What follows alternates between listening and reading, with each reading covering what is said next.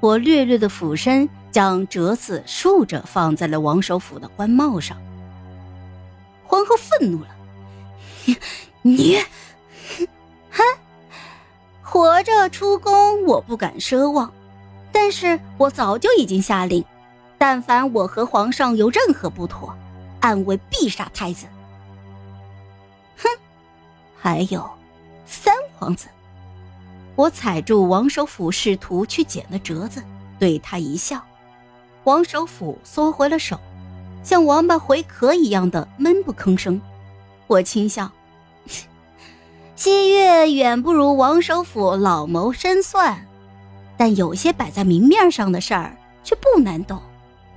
皇上膝下只有两位皇子，若他们都死了，皇上就绝不能死了吧？否则朝中无君。藩王必乱，到时候富贵无极的王室只怕就要沦为阶下囚了，对吧，王首府？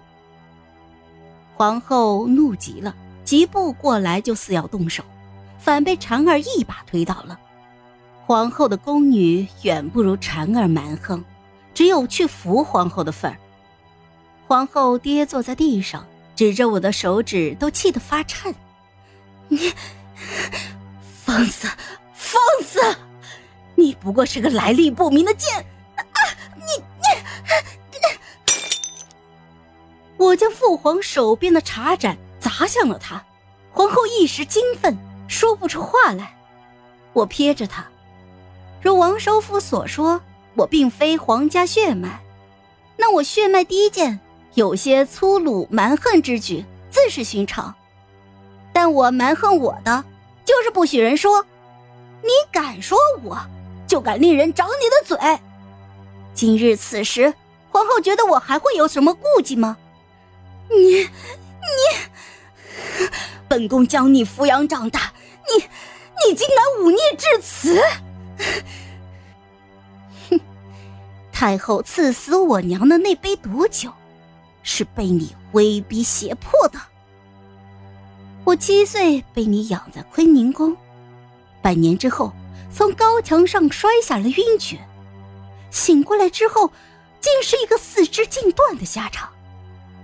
娘娘去看看那墙，我怎么摔能将四肢骨骼摔得粉碎呢？此后皇上给我暗慰，保我再无性命之忧，但是娘娘又教会了我许多下毒用刑的花招。我学的不错呢，娘娘，你要不要试试呀？你你，前朝后宫都为你王室所控，太后早已被你架空了。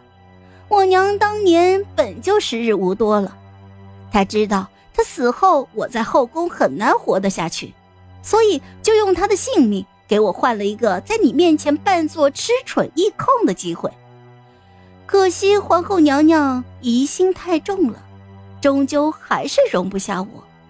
不过娘娘的疑心是对的，